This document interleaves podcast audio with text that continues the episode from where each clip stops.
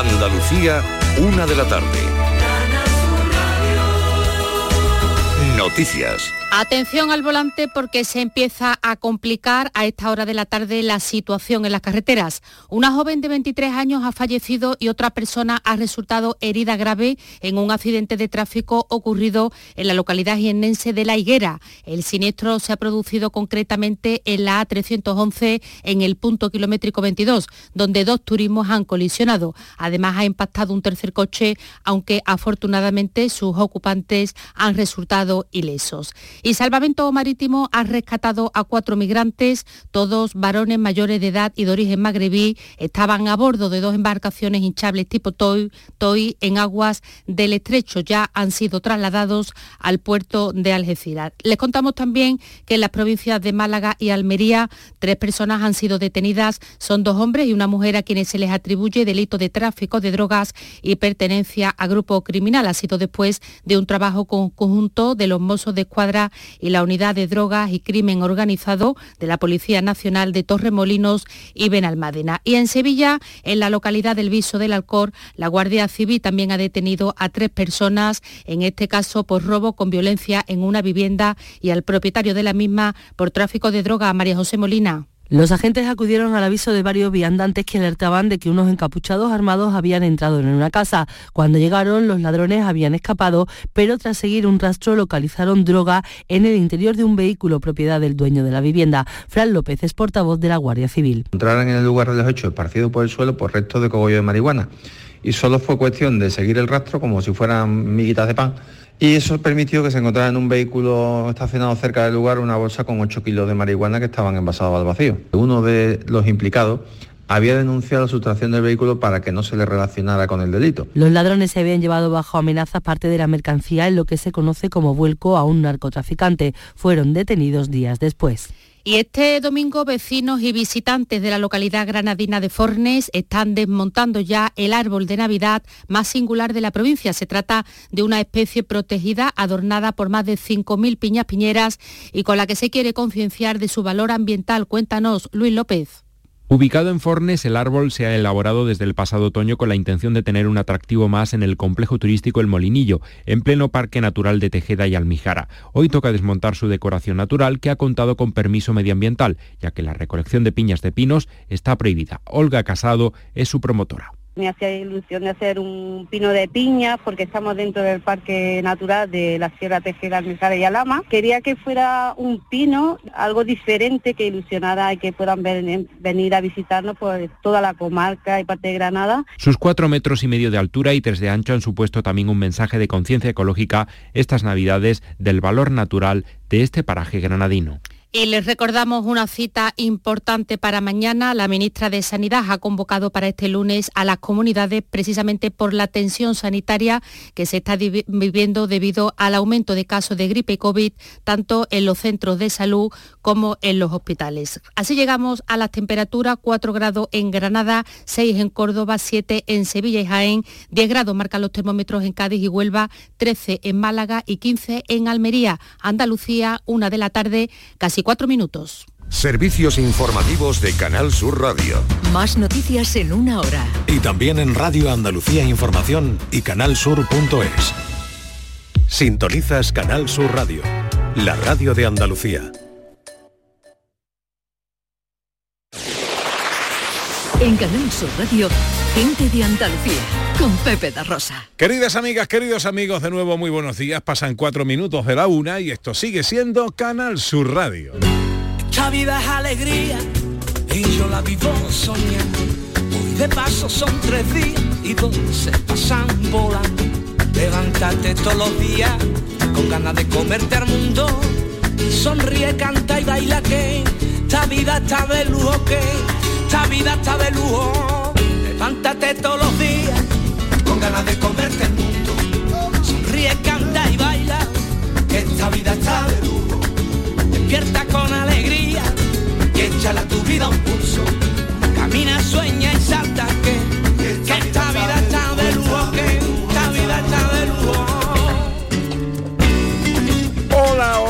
¿qué tal? ¿Cómo están? ¿Cómo llevan esta mañana de domingo 7 de enero de 2024? Ojalá en la compañía de sus amigos de la radio lo esté pasando bien la gente de Andalucía. Primer domingo del año. Este año vuela, ¿eh? Este año vuela. Todo muy prontito. Miércoles de ceniza es ya mismo. Ahí a mediados de febrero. Empieza la cuaresma. Y ya mismo, ya mismo, estamos diciendo feliz Navidad otra vez. Así que eh, denle a las cosas la importancia que tienen y vivamos menos cabreados, por favor.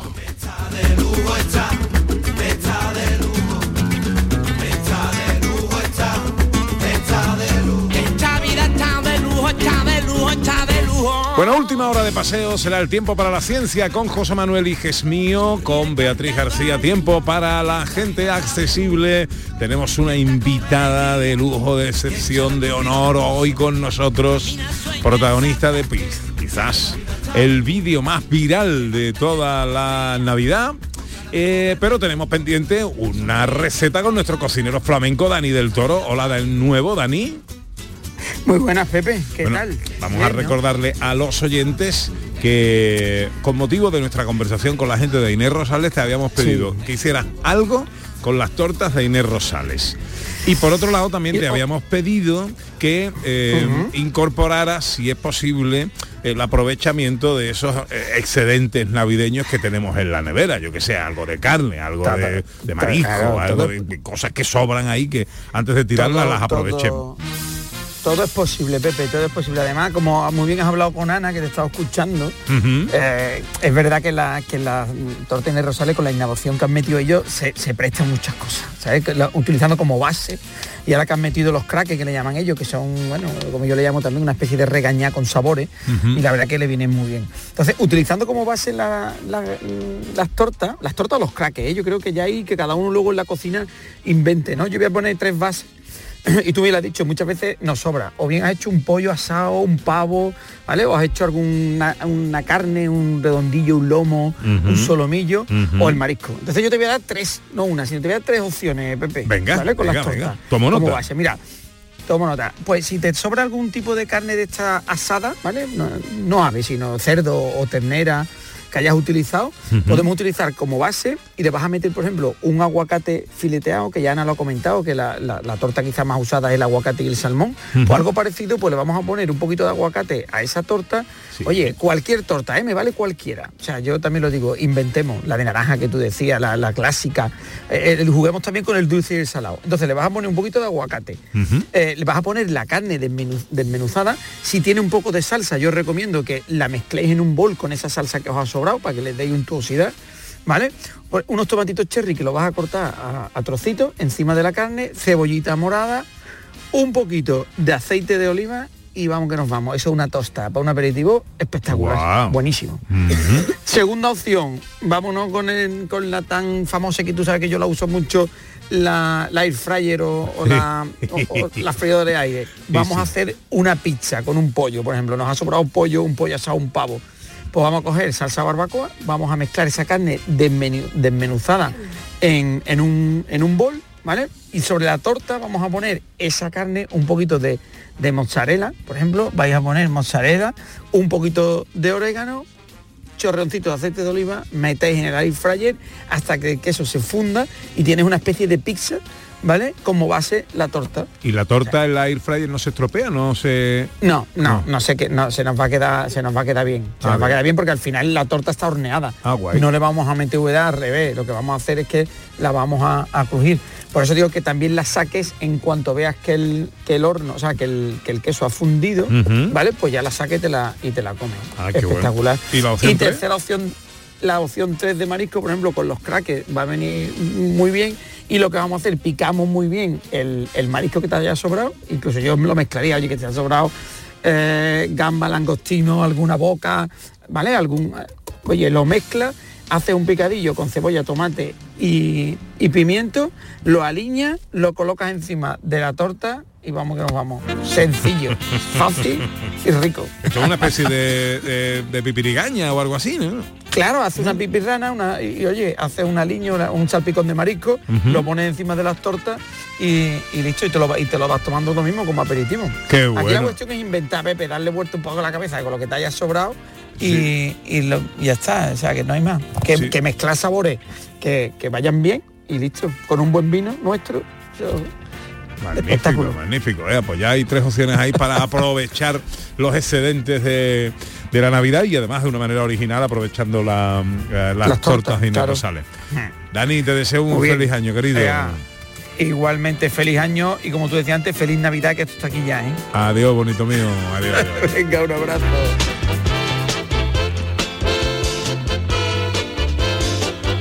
Hola Beatriz García Reyes, buenos días. Hola, ¿qué tal? Buenos días. ¿Cómo está nuestra mujer de la accesibilidad?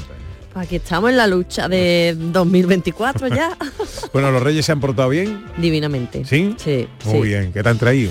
Pues mira, me han traído un montón de cosas. Me han traído, yo pedí que no fuera nada material, pero me han traído un poquito de cosas. Me han traído un masaje para todo el cuerpo de una hora y media. Bueno, bueno, eso lo ha hecho, lo ha, dicho Beatriz tocándose ella todo su cuerpo, ahí como disfrutándolo ya, ¿sabes? Ya que otro craneal de media hora. Anda. Después un traje chaqueta ideal, así como esto, cosa que yo no me compro en la vida, pero los reyes saben que, hay que tenerlo ahí de fondo de armario. Y un cuadro muy bonito de una pintora que se llama Lucía Ortiz Pool. Ah, qué bien, qué bien.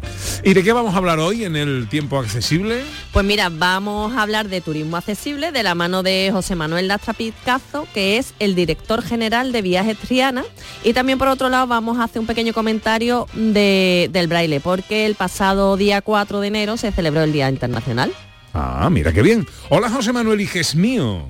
Hola Pepe, hola Beatriz. ¿Cómo estás tú? Muy bien, muy bien. ¿Tú cómo has pasado con tu nueva dieta las navidades? Yo bien, bien, restringiéndome, restringiéndome mucho, pero bueno, no pasa nada, no pasa nada, no se ha caído el mundo ni nada. ¿Los reyes se portaron bien? Se han portado muy bien, se han portado muy bien. ¿Han traído alguna varita mágica? Me han traído una baraja de cartas mágicas. ah, no me digas. Sí, sí. ¿La vas a estrenar hoy aquí? Hoy no, porque aún, aún, la tengo que ensayar un poquito, aún le tengo que dar un poco de caña. Bueno, pero vamos a hacer magia, ¿no? Obviamente sí, vamos a hacer magia, ha traído para ver eh, vuestros poderes mágicos de este año, que yo creo que vienen, tenéis ahora año nuevo, poderes mágicos nuevos y tenéis dos poderes. En el tiempo para la ciencia, ¿de qué vamos a hablar? Hoy vamos a hablar de una nueva nave espacial para llegar a la Luna. Anda. De un gen del trigo que hace que el trigo sea más nutritivo y del infinito. Del infinito y más allá.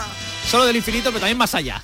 Bueno, hasta el infinito y más allá va a llegar nuestra siguiente invitada de papel sobre mi piel, yo ya te borré de mi mente. Sabes que me excusa ya sé que lo teníamos pendiente.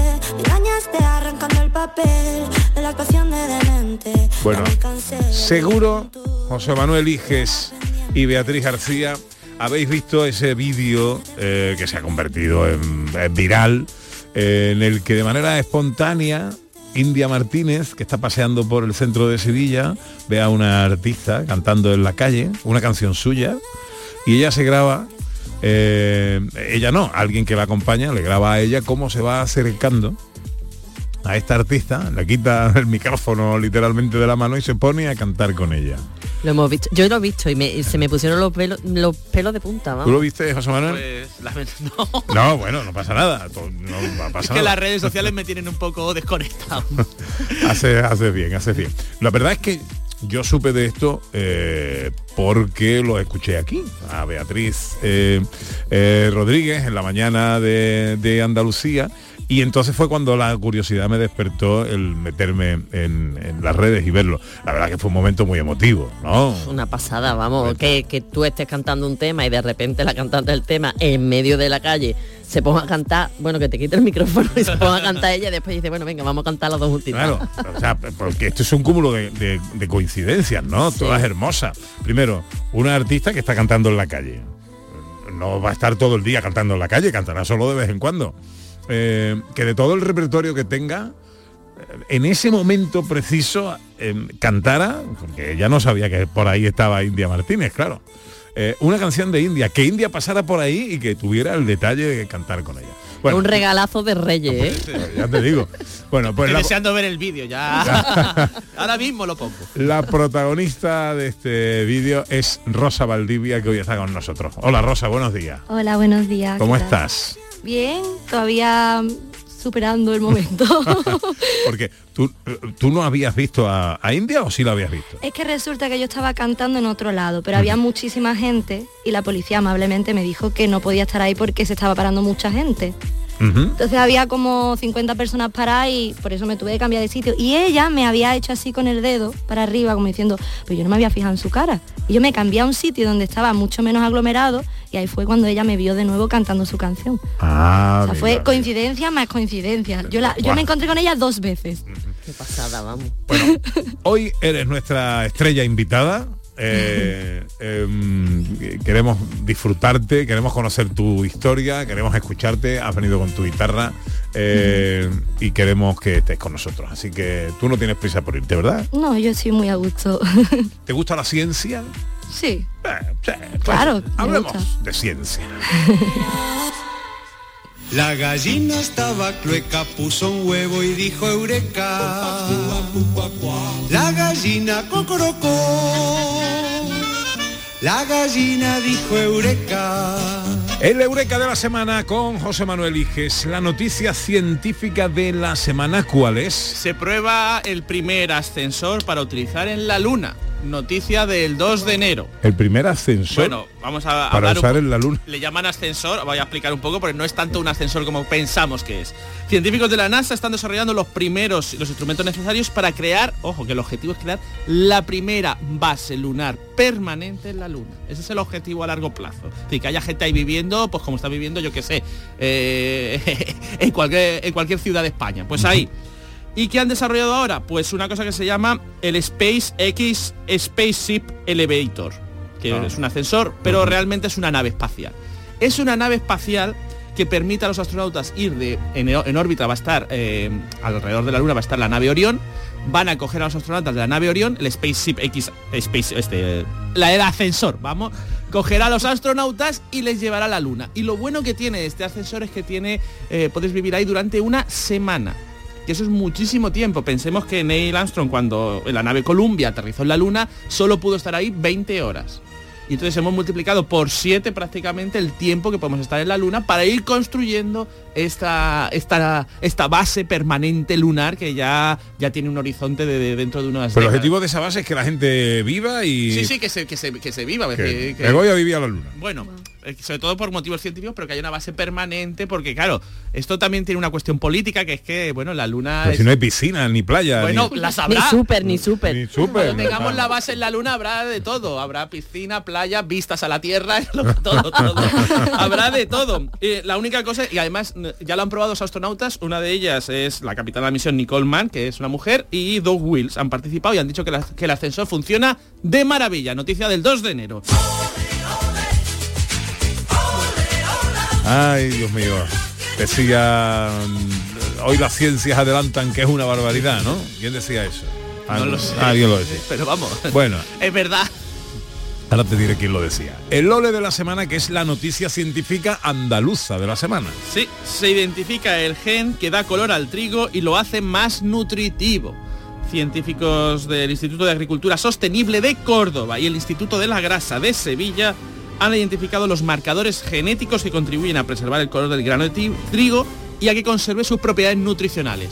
¿Por qué esto es muy importante? Bueno, eh, hay una cosa que se llama bancos de germoplasma, a ver si lo digo bien, que son bancos de semillas antiguas. Antiguamente el trigo era mucho más nutritivo del que es ahora. Eh, y entonces tenemos semillas ahí guardadas que hacen que el trigo sea más nutritivo. ¿Por qué se usa la variedad actual y no las antiguas? Porque la variedad actual es más productiva, produce más y hace que vendamos más o que haya más trigo para más personas. ¿Qué pasa? Al poder identificar este gen, podemos implantar este gen que hace que el trigo sea más nutritivo en los genes más productivos y tener un super trigo.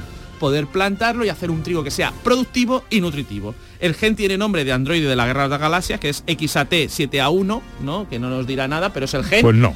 Y bueno, ya lo han desenmascarado y el próximo paso es poder hacer un trigo que sea maravilloso, con un color mm, fantástico y nutritivo a tope. Es decir, bravo por estos científicos de Córdoba y Sevilla. Sí, señor. Eh, la frase de hoy las ciencias adelantan que es una barbaridad es una frase de la verbena de la paloma, de una Ah. zarzuela. Yo sabía que alguien la decía. Eh, una y veinte. Enseguida, Rosa Valdivia. Gente de Andalucía, con Pepe da Rosa. Si nos escuchas, ya debes saber que durante la Edad Media, el rey solía invitar a beber de su propia copa de vino al súbdito que más destacara en el campo de batalla. Era el campeón. Y hoy el campeón sigue peleando por la Copa del Rey. Pero además, si gana, después se queda con ella. Y este domingo continúan los 16avos de la Copa del Rey. Desde el estadio de Amalata, Racing de Ferrol, Sevilla Fútbol Club. Y en el estadio de la Rosaleda, Málaga, Real Sociedad. Vívelo en directo con la radio de Andalucía, en la gran jugada de Canal Sur Radio. Desde las 3 de la tarde con Jesús Márquez. Contigo somos más Canal Sur Radio. Contigo somos más Andalucía. Querido público, querida parroquia, apuren como puedan lo que queda de descanso si es que algo queda, porque este próximo lunes, 8 de enero, les espero. La mañana de Andalucía con Jesús Vigorra. No hay cosa más satisfactoria que ver mil y pico mensajes diciendo no puedo parar de llorar, me he emocionado, la verdad es que ha merecido la pena. Quiero que afrontemos el año con toda la fuerza y el ánimo. Así la travesía se nos hará más liviana. Es importante que se vean, que hablen, hay asuntos muy importantes sobre la mesa. Deseando volver, como siempre, a las 6 de la mañana. Despierta tu mente, descubre la realidad. Contigo somos más Canal Sur Radio. Contigo somos más Andalucía. He abierto mis ojos cancelando mis enojos y he sentido que te tengo un poco más.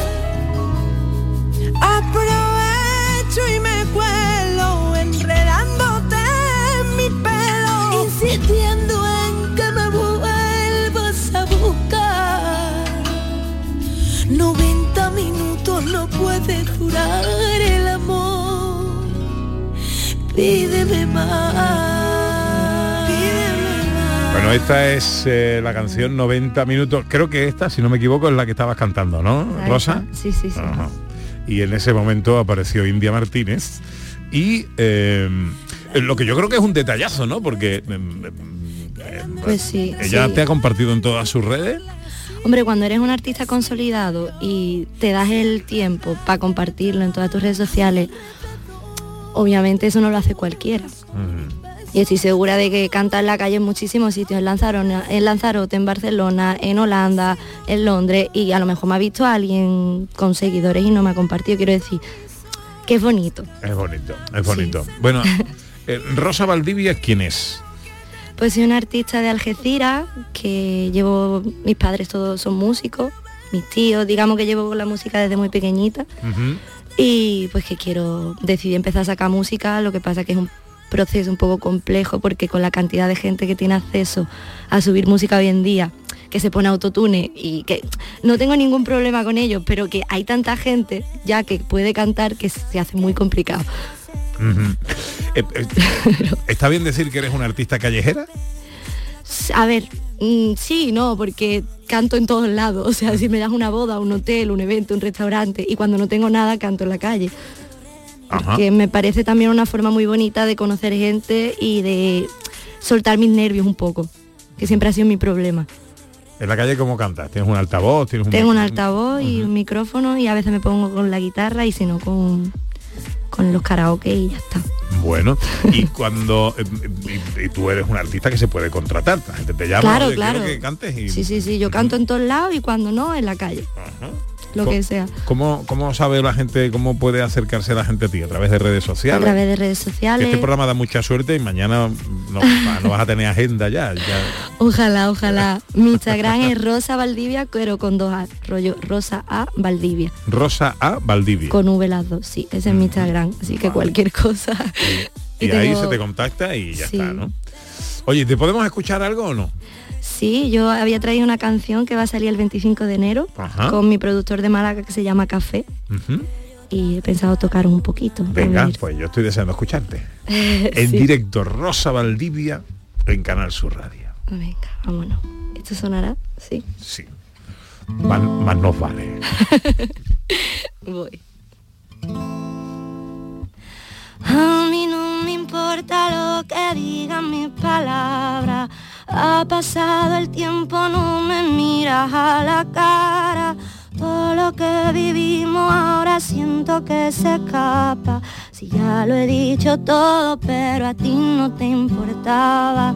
Ahora la calma huye, aunque le bese los pies. Me cansé de lo de siempre y ya no tengo tu sed. La luna me mira y lamenta la mala manera que tuvo tu piel. Pensando en tu beso de hielo, besos que un día ansiaba tener.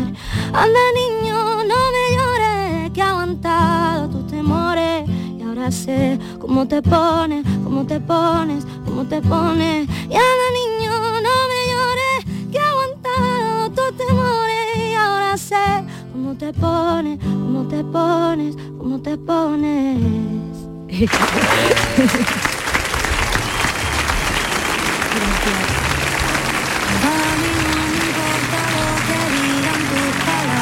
¿Cómo te pones? Este es el título de la canción, ¿no? Esta es tuya. Sí, esta es mía. Ajá. Cuando cantas fuera, cuando, cuando cantas por ahí, en la calle o en algún hotel o donde sea, cantas tus propias canciones. No, todavía no. Canciones conocidas. Bueno, y no haces mm, meter un, ir colando poco a poco las tuyas ahí por, por probar, a ver si gustan, a ver si. No, es que los sitios que he estado trabajando son, por ejemplo, en Lanzarote, que estuve trabajando en muchos sitios diferentes, son canciones que le gustan a los extranjeros, canciones en inglés, todo me piden en inglés. Entonces es complicado. Pronto cantaré mis canciones. Hombre, Yo sé que sí. Hombre, hombre, seguro.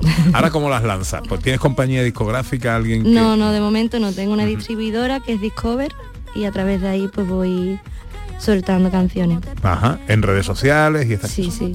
Eh, paré, paré mucho porque no estaba motivada y era mucho dinero Ujú. lo que tenía que invertir, pero ahora ya que he ahorrado y eso, me voy a poner a tope.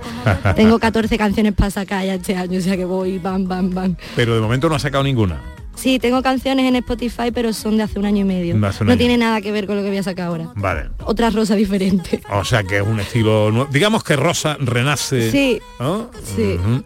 Se Eh, conoce a sí misma más bien. ¿Cuándo lanzas la primera? El 25 de enero 25 de enero. y la siguiente el 12 de febrero y ya voy a tope. Vale, vamos a hacer una cosa, porque nosotros tenemos nuestra responsabilidad en, en- en estas cosas. 25 de enero es jueves. Sí. Vale. Bueno, nosotros tenemos programa los fines de semana. Yo te prometo que el día 27, que es el sábado inmediatamente después, pinchamos. ¿Cuál, cuál es la canción que va a sonar? ¿La primera? Esta, Esta, ¿cómo, ¿cómo te, te pones? pones? Vale. Bueno, entonces la estamos estrenando aquí en Sí, sí, Primicia sí. Mundial. Dale, Yelu, que suene. Dale. Anda niño, no me llores, que he aguantado tus temores, que ya sé cómo te pone, cómo te pone, cómo te... Anda niño, no me llores, que he aguantado tus temores, que ya sé... Pero aquí hay autotune, ¿no? Aquí un poquito. Hay un poquito. Es que ya hoy en día el oído humano está acostumbrado. Si no le pones suena raro. ¿Cómo te pone? Pues a mí me ha sonado muy bien la que has cantado aquí, ¿eh? Sí, gracias. sin autotune. Sí, ¿verdad? Me, me- me estoy apuntando. No me queda muy bien el autotune, la verdad. A mí no me gusta, pero hay que ponerlo. ¿Cómo te pones de Rosa Valdivia eh, pinchar? Con Eh. mi producto que se llama Café, muy importante. Que ¿Eh? mi niño es un máquina y se lo ocurra también mucho. ¿Café se llama? Sí, café. El, el, eh, t- todas las canciones que vas a sacar son canciones tuyas, composiciones, Sí, composiciones tuyas, sí, sí, todas, todas. todas con autotune. Ah, un poquito. Pero es eso, que está acostumbrado. Todos los artistas que vas a escuchar, todos tienen un poco. Ya.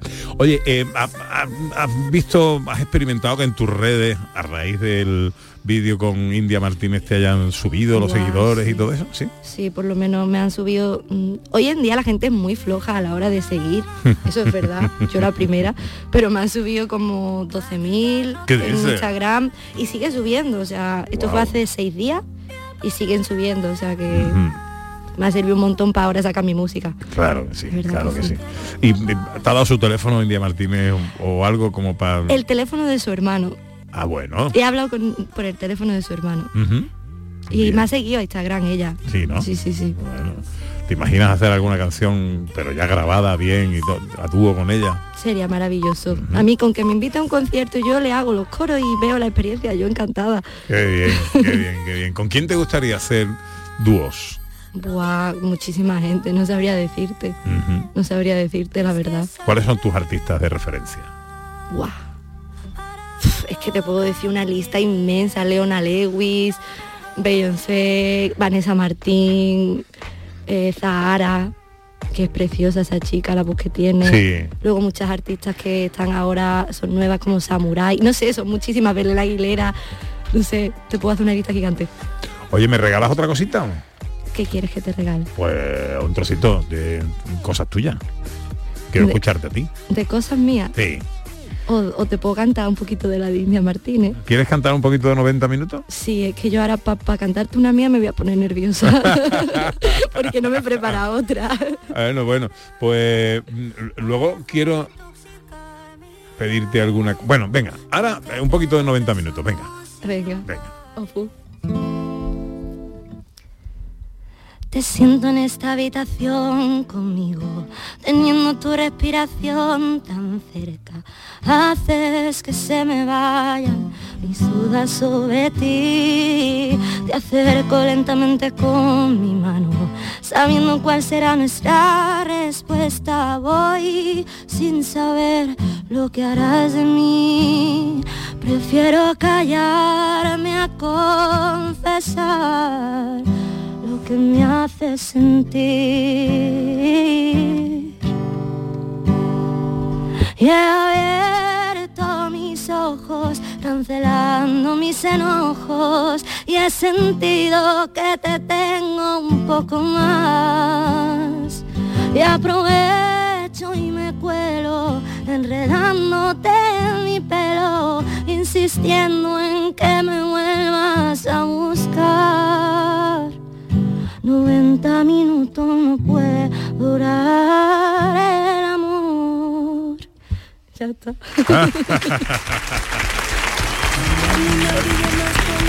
Hemos cogido la traición totalmente. Total, esto no se hace. Porque tú cuando, cuando cantas por ahí, tú llevas tus músicas pregrabadas y, Sí, sí, todo, y eso, ¿no? todo, preparado. Muy bien. Oye, y, y de momento, ba- ¿banda y eso tienes? No, eso... Tengo mis músicos eh, para bodas y, y cosas que me los piden, pero no una banda como tal. ¿Te ganas, no. ¿Te ganas la vida con la música? Sí, sí, ahora mismo sí. Sí. ¿Dónde vives? ¿En, ¿Vives en Algeciras? ¿Vives en Sevilla? ¿Dónde? Entre Sevilla, Lanzarote, Algeciras, Málaga, o sea, voy Wow. para todos lados. Tengo mi casa en Algeciras y en Sevilla viven mis padres, pero estoy todo el rato para allá, para acá, para allá, para acá. Y donde te llamen. Donde me llamen también. Rosa A Valdivia. Sí, ¿eh? Instagram. Con dos A's. Rosa A Valdivia, con dos A's y con V en Instagram. Sí. Eh, abierta contratación, ¿no? Total. Que se solía decir antiguamente Sí, sí, los sí. artistas se, se anunciaban y decía gira ¿no? abierta contratación. Total, sí. Qué bien, qué bien. Oye, eh, ¿sabes qué pasa? Sí. A mí me encanta escucharte sin autotune, eh, te lo digo. Muchas gracias. Eh, y, me parece que tienes personalidad. Muchas Pues me gracias. parece que tienes una voz singular. ¿no? Yo eh, creo que to- en todo en la vida, en todo lo que, lo que se haga, uno tiene que tener un estilo, tiene que tener una personalidad, una identidad que fácilmente sea reconocible. Ah, mira, esta es Rosa, ¿no? Cuando te tienen que decir quién es el artista que está cantando, por muy conocido que sea, porque se parece a mil artistas más, Mm. no hay, no hay identidad. Y yo creo que tú la tienes. Tiene sus pros y sus contras, ¿eh? porque ¿sabes qué pasa? Eh, yo soy hiperactiva, soy un poquito nerviosa. Entonces estoy todavía luchando con mis nervios. Y tengo una voz que tiene un vibrato que cuando me pongo nerviosa parezco una cabra y no es broma. Entonces, ¿qué pasa? En todos los castings llego a la casting final y en el casting final el vibrato hace y ya no hay rosa. Así que Se desmelena, ¿no? Se desmelena. Ya, bueno, pero también forma parte de la... Mira, un artista con mucho vibrato es José Manuel Soto. Tiene con mucho vibrato y, y digamos que no le ha ido mal, ¿no? En, No, no. en- en su vida. Hay, hay más casos. Eh, Pero me parece una cosa que bien aprovechada, bien educada, es bonito. A mí me ha encantado, de verdad, te lo digo, ¿eh? no porque estés delante, pero me ha, me ha gustado mucho escuchar. me va a poner roja. ¿eh? No, lo que quiero es que cuando triunfes, Me acuerdo, yo me acuerdo de vosotros. eso ahí donde tú estás sentada, ahí me lo han dicho no sé cuántos artistas. Sí. Y luego no cogen el teléfono. Hay que ver. Y luego ya, no, en el peor, de- en el mejor de los casos habla con mi manager y todas estas cosas. Ay, no, yo para eso soy humilde. Creo bueno. que si algún día consigo dedicarme a esto a modo más profesional, yo soy humilde. Bueno, pues espero que lo sigas siendo y espero de corazón que triunfes, que te vaya muy bonito. Que yo creo que la Navidad y los Reyes Magos mm, se han portado muy Se bien contigo, muy ¿no? bien, ¿eh? Sí, Para sí. empezar el año está muy bien, está muy bien. Y muchas Te- gracias por invitarme. No, a ti por venir. Te deseo lo mejor, Rosa. Aquí tienes a unos amigos y si quieres, pues nos vamos llamando cada vez que vayas a sacar un tema nuevo. Pues me. Me lo dices, Pepe, el que sale el nuevo, pónmelo en la radio y yo te lo pongo, ¿vale? Yo encantada, muchas gracias. Que te vaya, que te vaya muy bonito de corazón, Rosa. Igualmente. Un besito, un besito.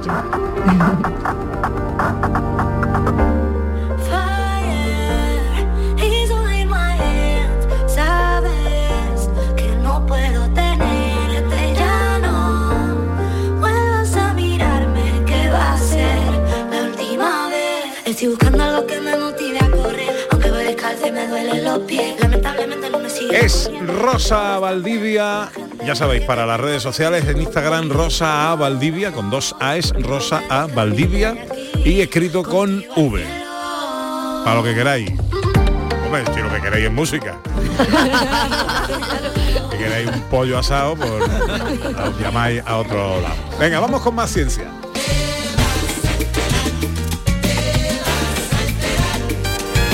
Hoy de qué nos vamos a enterar, hijes mío. Pues de qué es el infinito. ¿no? Eh, el infinito, algo que hemos representado, que se representa con un 8 tumbao, eso lo conocemos todos, pero primero, ¿de dónde viene eso ¿no? y cómo se define matemáticamente? Ese 8 tumbao no se sabe de dónde viene. Hay gente que dice que viene del uruboros, no sabéis lo que es esa serpiente que se muerde la cola a sí misma y que representa como, como el infinito, el ciclo que era para los griegos.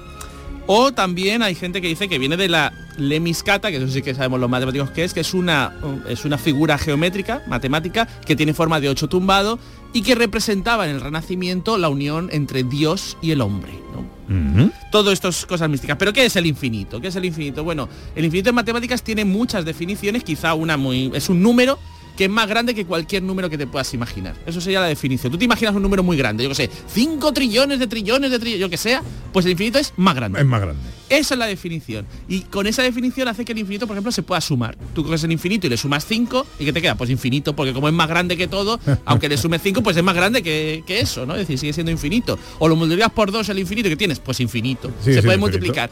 Pero el infinito en matemáticas tiene un archienemigo. Como los superhéroes tiene un supervillano que es el cero. Tú no puedes multiplicar infinito por cero porque el cero es la nada.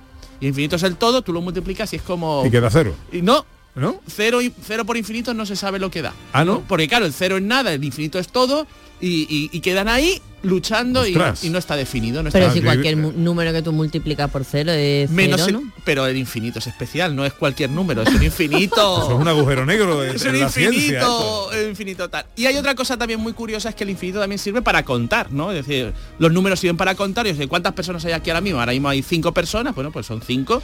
Pero el infinito también se dice, pero es que hay cosas, conjuntos de cosas, que tienen infinitas cosas, ¿no? Y un matemático a principios del siglo XX descubrió que había diferentes tipos de infinito. Y esto es una locura. Vio que había conjuntos que tenían infinitas cosas Y había conjuntos que tenían también infinitas cosas, pero muchas más cosas que las otras infinitas. Parece un trabalenguas, pero es así. Y este matemático, esto es tanta locura que este matemático se llamaba Cantor y se volvió loco, de verdad. Se volvió loco pensando en el infinito. Y acabó en un psiquiátrico y tal, pero revolucionó las matemáticas con sus descubrimientos de diferentes tipos de infinito. Y ahí os lo dejo. Estudia tanto no es bueno. ¿eh? La magia del infinito. O pensar tanto en el infinito. Es mejor pensar en el 5, en el 6 o en el 69, yo qué sé. Números, números normales.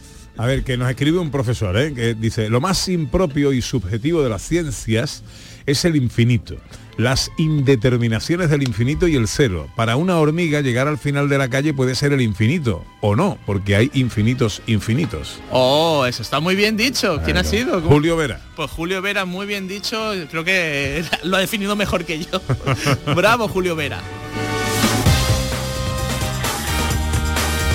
En Canal Sur Radio, gente de Andalucía, con Pepe da Rosa.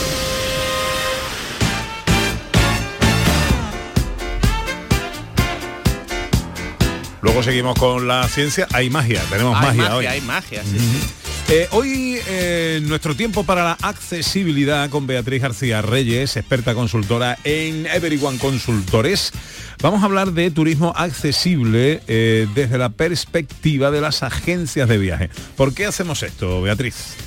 Pues mira, Pepe, porque las agencias de viajes son los intermediarios entre el cliente y la empresa que presta el servicio y, y, bueno, sus profesionales tienen tres funciones que son fundamentales. Una es la asesora, otra es la mediadora y otra es la productora. La asesora es, eh, se encargan de, de, mm, informar al cliente y asesorarlo dependiendo de, la- de las necesidades que, que estos tengan, ¿no? Y, y entonces para ello tienen que contar con unas buenas fuentes de información, una infraestructura empresarial adecuada y un equipo empres- eh, profesional que sea competitivo. La mediadora, ¿qué es lo que hace? Pues gestionan o negocian pues las reservas entre el cliente y el prestatario de servicio, el hotel o el restaurante, lo que sea. Y la productora, dependiendo del tamaño de, o del tipo de agencia de viaje que sea, pues pueden diseñar y comercializar eh, distintos productos turísticos, como por ejemplo puede ser un todo incluido a Canarias. por Que es lo que hace Rosa Valdivia cuando va allí a cantar. que oye, que lo de las agencias de viaje, que hay mucha gente que ya no quieren agencias de viaje, que se las buscan por internet y hacen estas cosas. Pero yo, yo soy de agencia, pero, ¿eh? Yo soy- pero, claro, claro, claro. Mira, yo tengo una experiencia importantísima. Yo mandé a mi hija a Estados Unidos a estudiar. Y, mm, y saqué eh, su vuelo por una agencia de viaje. Mi hija le cogió la pandemia en Estados Unidos.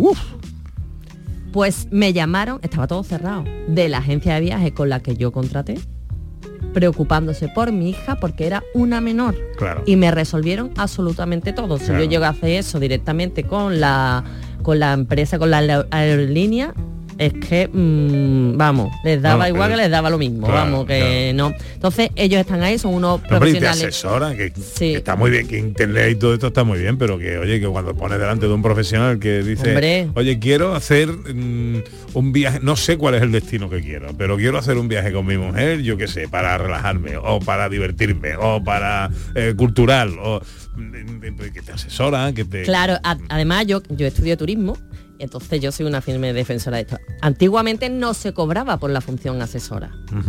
Pero ya hoy en día, evidentemente, como hay tantos servicios que ya no gestionan directamente como antiguamente las agencias de viaje, tú sacabas un billete de tren y tenías que irte a una agencia de viaje. Esa, la compañía le daba una comisión, evidentemente, a la agencia. Eso ya no pasa, tú te lo sacas, entonces las comisiones que van sacando y de lo que iban viviendo las agencias de viaje, pues Han tenido que reinventarse. Claro, ¿no? claro, claro. Eh, ha sido una, una etapa muy dura para ellos, pero bueno, es superviviente. Entonces, todas estas funciones son importantísimas para ti y para mí. Pero para una persona que tiene discapacidad es mucho, más importante, claro. ¿no? Tienen que, eh, además tiene que tener unos agentes de que sepan conocer perfectamente el servicio y sepan si realmente son accesibles o no lo son porque ya sabemos que en el mundo del turismo muchas veces, y en todo el mundo, ¿eh? o sea, no solo en el turismo, se ofrecen cosas como accesibles que realmente no lo Que son. luego si te viene me acuerdo. Efectivamente, entonces hoy tenemos con nosotros a José Manuel Lastra Picasso, que además de ser el director general de Viajes Triana, es vicepresidente primero ejecutivo de la Confederación Española de Agencias de Viajes. Y además de todo eso, aunque menos importante, pero bueno, no para mí, eh, un viejo amigo. Querido José Manuel, buenos días. Hola, ¿qué tal? Muy buenos días, encantado de estar aquí con vosotros. Igualmente, ¿cómo estás? Pues muy bien, la verdad es que, como digo, encantado y además escuchando estas cuestiones que nos estáis diciendo de una manera tan, tan clara y tan contundente en favor de lo que es el sector de las agencias de viajes, que bueno, que si me lo permitís, pues voy a redundar un poquito en ello, ¿no? Evidentemente, eh, las agencias de viajes actuamos transversalmente sobre todo y cada uno de los sectores que componen una industria tan importante como es la turística, ¿no? Yo creo que hablar en este el caso de, la importancia eh, del turismo a nivel de economía, a nivel de empleo, eh, pues casi huelga, pero bueno, nunca está de más recordarlo, ¿no? Y en ese ámbito, pues las agencias de viajes hacemos una labor pues muy importante en cuanto, como digo, a esa actuación transversal sobre todo y cada uno de los sectores, aportando seguridad eh, al cliente, a los proveedores, a los destinos, y bueno, pues me alegro mucho de la experiencia que ha contado Beatriz, porque efectivamente de eso se trata, ¿no? Las agencias de viajes hacemos un acompañamiento integral eh, a nuestros clientes eh, antes, durante y después del viaje, ¿no? Por lo tanto, evidentemente eh, se ha hablado mucho, todavía se sigue hablando en algún caso sobre la vigencia o la viabilidad del sector de las agencias de viajes, pero bueno, podemos decir también que cada vez lo tenemos más superado, ¿no? Es un sector que que ha crecido mucho en los últimos tiempos. Lamentablemente, como todos sabemos, la pandemia eh, supuso un duro golpe eh, para prácticamente todos los sectores, especialmente para lo que es el turismo, dentro del turismo las agencias de viajes, pero la recuperación que ha tenido el sector de las agencias de viajes después de la pandemia ha sido espectacular, lo cual yo creo que es una evidencia más de lo que es la vigencia, la pujanza y la importancia de este sector, del de las agencias de viajes. Bueno, José Manuel, eh, vamos a empezar. De, ¿Cuándo empieza eh, Viajes Triana y cuándo empezáis a especializar en turismo accesible? ¿Y por qué? Pues mira, Viajes Triana comienza en el año 1989, o sea que ya este año hacemos nuestro 35 aniversario, el año 2024, por lo tanto, evidentemente, creo que tenemos ya una, una carrera más que, más que longeva. Y en el ámbito del, del turismo accesible entramos en el año 2007 entramos casi de casualidad. Nosotros en ese momento teníamos tres especializaciones, eh, la atención a clientes en el ámbito vacacional, eh, a clientes corporativos, es decir, de empresas y viajes en grupo. Y dentro del ámbito de grupos abrimos una delegación, en este caso en Extremadura, en Badajoz, y el equipo del Departamento de Grupos de Badajoz pues dio en una de sus acciones comerciales con una asociación de personas con eh, discapacidad. Esta asociación de personas con discapacidad, bueno, pues nos encargó en este caso la organización eh, de un viaje eh, nos dimos cuenta de que había una oportunidad de negocio, de que había un colectivo muy importante que necesitaba de una atención muy específica y muy especializada y a partir de ahí pues empezamos a, a desarrollar nuestra carrera en este ámbito. Podemos decir con orgullo que ahora mismo bueno, pues nuestra empresa es una empresa compuesta por casi 60 personas, de las cuales 10 se dedican única y exclusivamente a lo que es la especialización en turismo accesible, ¿no? Y que bueno, y que para nosotros ya supone más de un 20% de la facturación de nuestra empresa. Por lo tanto, bueno, pues lo tenemos como una de nuestras actividades principales. Eh, digamos que entronca también eh, de una manera muy directa con lo que es nuestra identificación con la responsabilidad social empresarial, pero lo queremos también, no voy a decir desligar, insisto, en tronca de una manera muy directa, pero lo vemos también como una oportunidad de negocio y creemos que como tal tiene que verse.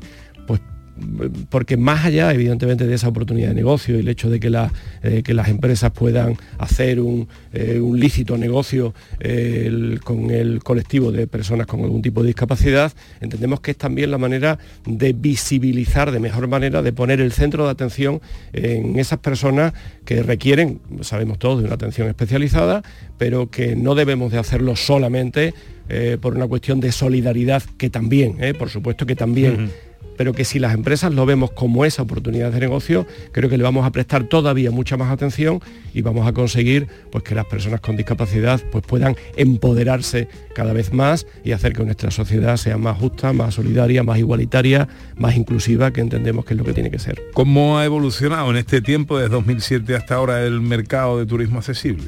Bueno, digamos que nosotros nuestra especialización dentro de la especialización del turismo accesible tiene mucho que ver con los viajes en grupo es decir, eh, trabajamos con asociaciones eh, y organizaciones de personas con discapacidad que organizan viajes en grupo para, estas personas. ¿no? Entonces, bueno, pues nosotros lo que hacemos es entrar en contacto con ellos para prestarle toda la atención especializada que necesitan desde la elección del destino hasta la elección de los eh, proveedores adecuados, eh, como para todo lo que es el seguimiento del viaje de manera integral. ¿no? Entonces, la, la evolución, ¿cómo ha sido? Pues hombre, yo diría que ha sido muy positiva. Yo creo que cada vez más los destinos se dan cuenta de la importancia, vuelvo a, lo que decía anteriormente, del colectivo como consumidores y por lo tanto, pues evidentemente eso hace que cada vez se le preste más atención. ¿Cuál es la, el, objetivo, entendemos que por nuestra parte debemos de colaborar activamente, que el turismo sea eso, sea inclusivo, sea mm, mm, accesible para todos. es decir, eh, que los hoteles, por ejemplo, no solamente eh, tengan habitaciones eh, accesibles en base a lo que la normativa legal les obliga, sino que realmente pues tengan un mayor número de habitaciones de tal manera mm. que vean ahí como decía anteriormente, y, perdón por la reiteración, una oportunidad de negocio y que eso permita que cada vez más personas eh, utilicen ese derecho al turismo que todos tenemos y por supuesto también faltaría más las personas con discapacidad. Em, José Manuel, ¿vosotros eh, dais servicio a todo tipo de personas con discapacidad o estáis más especializados en alguna en concreto? Bueno, nosotros trabajamos mucho las personas con discapacidad intelectual, ¿eh? o sea, es decir, también trabajamos el, colectivos de personas con, eh, con, discapacidad orgánica funcional y sensorial, pero es cierto eh, que nos hemos especializado mucho en el tema de la discapacidad eh, intelectual. ¿no? Bueno, lo hacemos desde un ámbito de la organización, como digo, de viajes para eh, organismos o asociaciones como pueden ser eh, COCENFE, como puede ser eh, Plena Inclusión, como puede ser Salud Mental España, lo hacemos a nivel nacional, trabajamos mucho, por ejemplo, en el País Vasco con Achegui, o sea, es decir, bueno, pues tenemos una, a pesar de que nuestra implantación física está en, Sevilla y en Extremadura, tenemos una actuación en el ámbito del turismo accesible a nivel nacional y como digo, nuestra especialización principal tiene que ver con los colectivos de personas con discapacidad intelectual, pero evidentemente también trabajamos, como digo, con organizaciones de, discapacidad eh, física y sensorial. Y mm, con respecto a los destinos, cuando habéis tenido que hacer un viaje que os han pedido el destino ellos concretamente, ¿cuál ha sido el más complicado para este perfil con el que trabajáis? A ver, a nivel nacional la verdad es que cada vez estamos teniendo más eh, ventajas y, más posibilidades de, ampliar el arco de, oferta, ¿no? Y realmente eh, pues trabajamos prácticamente con toda España, o sea, trabajamos mucho con Canarias, trabajamos mucho con Baleares, trabajamos mucho en la costa valenciana, eh, trabajamos con Andalucía, tenemos también pues una, una amplitud de productos muy muy importante a lo que es a nivel Andalucía. Quizás el tema internacional es lo que ahora mismo todavía nos está costando un poquito más. Quizás también sea por la por la eh, dificultad de aquello que estaba algo más lejano. Por ejemplo, en Europa sí es cierto que bueno, como trabajamos destinos como eh, Francia, eh, Italia, Alemania, no suele haber ningún tipo de inconveniente, pero sí estamos intentando ver si podemos hacer saltos eh, llamémosle transcontinentales, viajes de larga distancia y quizás en el caso de Asia y Latinoamérica pues todavía haya mm, pues algunas dificultades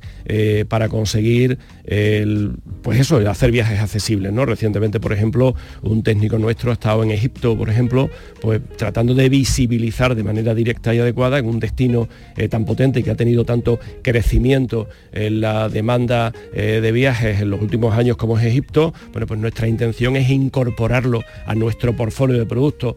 Sabemos que no es fácil, no, es fácil ¿por qué? Pues porque la accesibilidad en sí de los eh, cruceros por el Nilo todavía deja mucho eh, que desear, pero bueno, como digo, queríamos verlo en primera persona y queríamos que un técnico especializado eh, pues viera pues cuáles son esas necesidades y esas oportunidades que tiene el destino, ¿no? Y por supuesto también todo lo que son los destinos, perdón, los sí, bueno, los destinos arqueológicos, ¿no? Que a nivel de a nivel de templos, a nivel de pirámides como tiene Egipto, pues quieras que no todavía no están lo suficiente suficientemente preparados en ese aspecto. Las normativas de todos los países no son iguales. No, bueno, ni en España son las mismas. Tenemos una normativa en Andalucía que es diferente a lo mejor a la de Valencia o a la del País Vasco.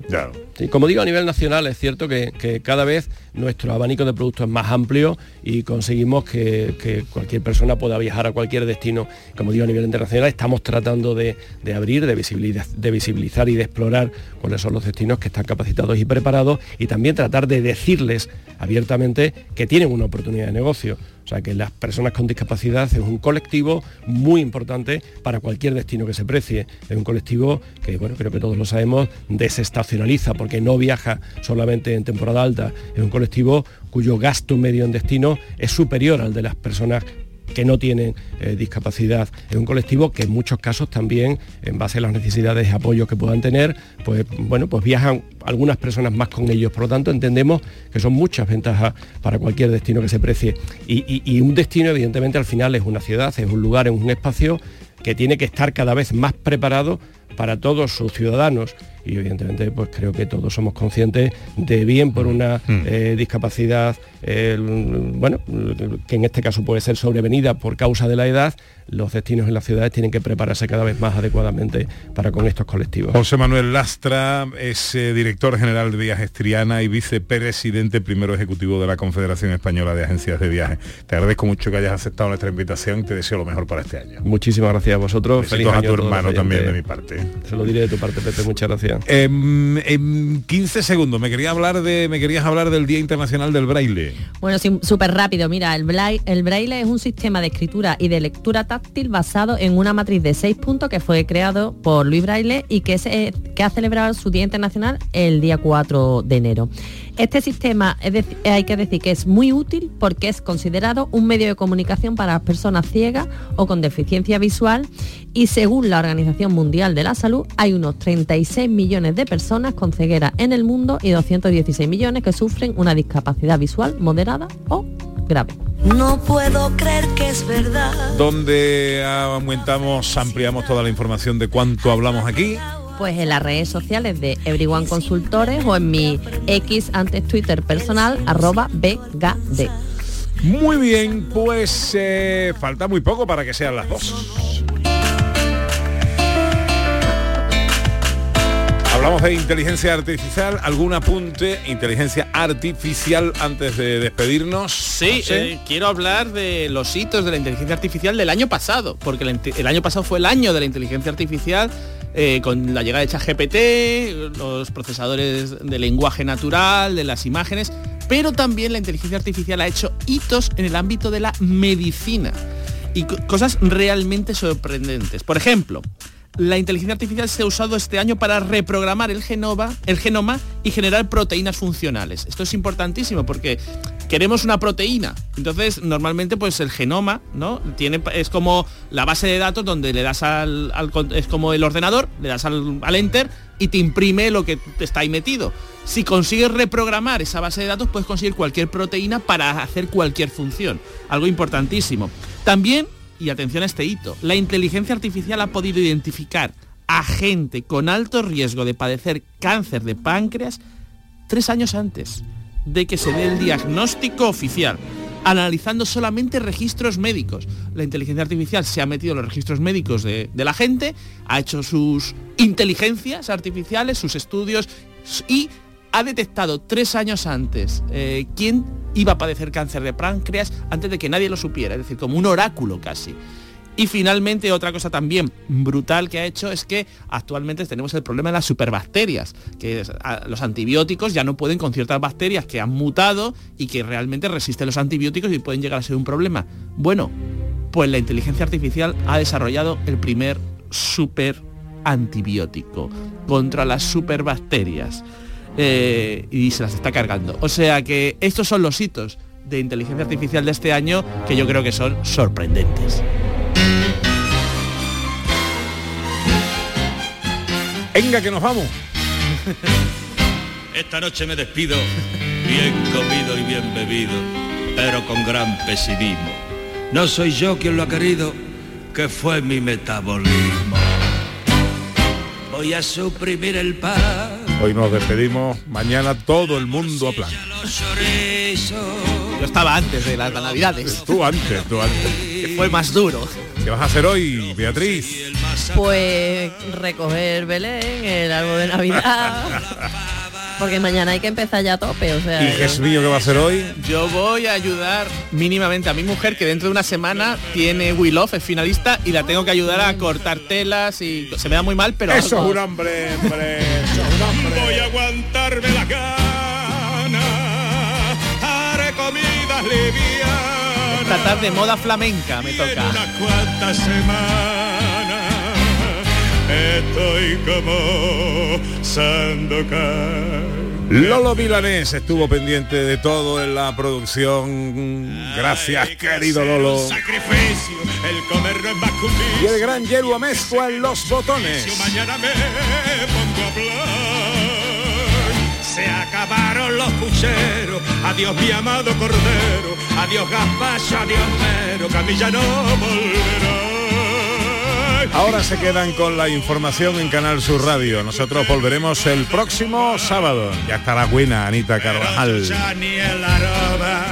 Sean felices amigos. Cuidadito en la carretera si cogen el coche. Y hasta el sábado que viene si Dios quiere. Gente de Andalucía, con Pepe da Rosa.